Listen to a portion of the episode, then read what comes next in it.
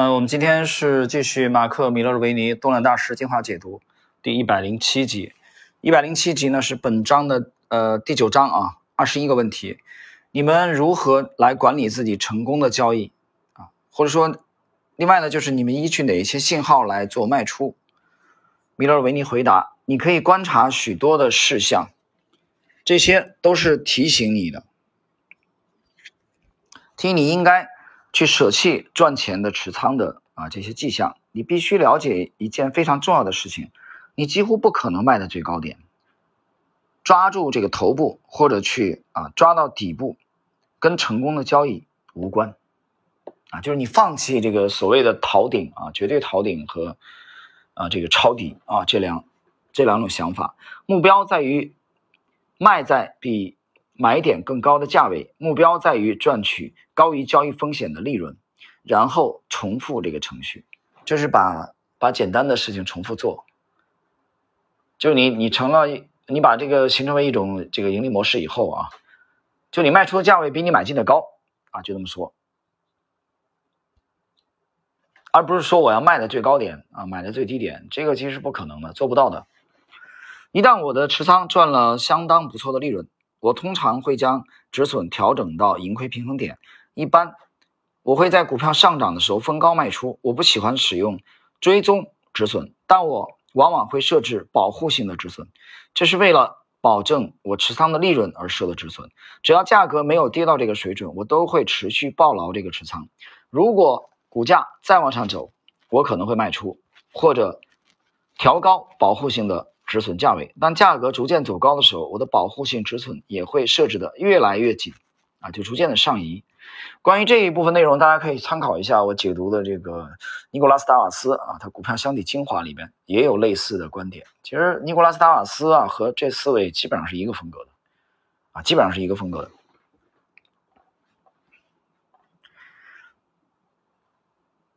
那么最终啊，有一天。它设置调高以后的这个止损被触及的时候，我就会卖出出局，然后来锁定利润。第二位，David Ryan，如果我已经积累了相当丰厚的利润，加上该股票看着像啊这个市场领导股，我会给予股票更多上涨的空间。百分之八的止损原则只适用于最初的买进价格。股票上涨之后，我会把止损调整到盈亏平衡点。当股票进一步走高，我改用均线、趋势线。或者盘整区间作为设定止损、保护利润的参考。注意啊，他讲了三点啊，三个因素：要么均线，要么趋势线啊被跌破，要么盘整区间被跌破啊。比如你可以理解为是一个箱体被跌破。那么继续，如果股票已大幅上涨，我会留意股票的价格行为是否有所改变，股票是否放量回调，然后再缩量回升。股票是否跌破了最近形成的底部？股票是否跌破了五十天或者两百天均线？啊，重申一下，五十天均线就是十周均线，两百天就是四十周的均线。这两条呢，戴维瑞恩特别的偏爱。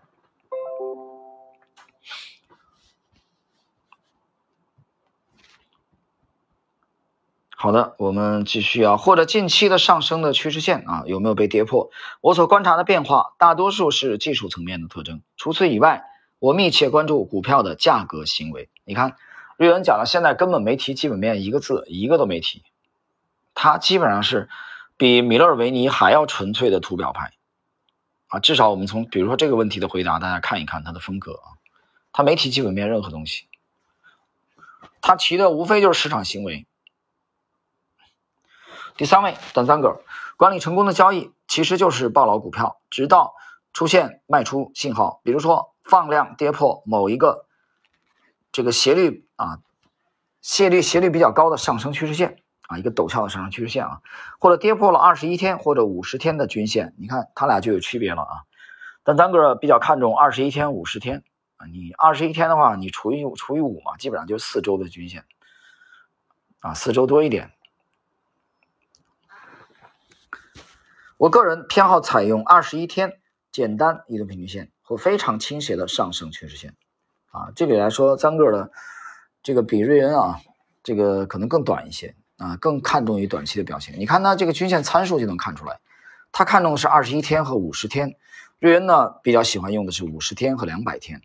这个玩意儿完全是因人而异的啊，这个东西，比如说我到底该怎么设置啊？比如说均线，这个没有的一定之规。你要说给建议的话，我觉得是这样，看你的风格啊，你的整个持仓偏重于更短一些，你均线参数就用的短一些。那么至于说短期的和长期的有什么优劣，大家可以听一下这个专辑里面我讲移动平线那一节啊。短期和长期各有优点，但是也各有缺点，各有利弊吧。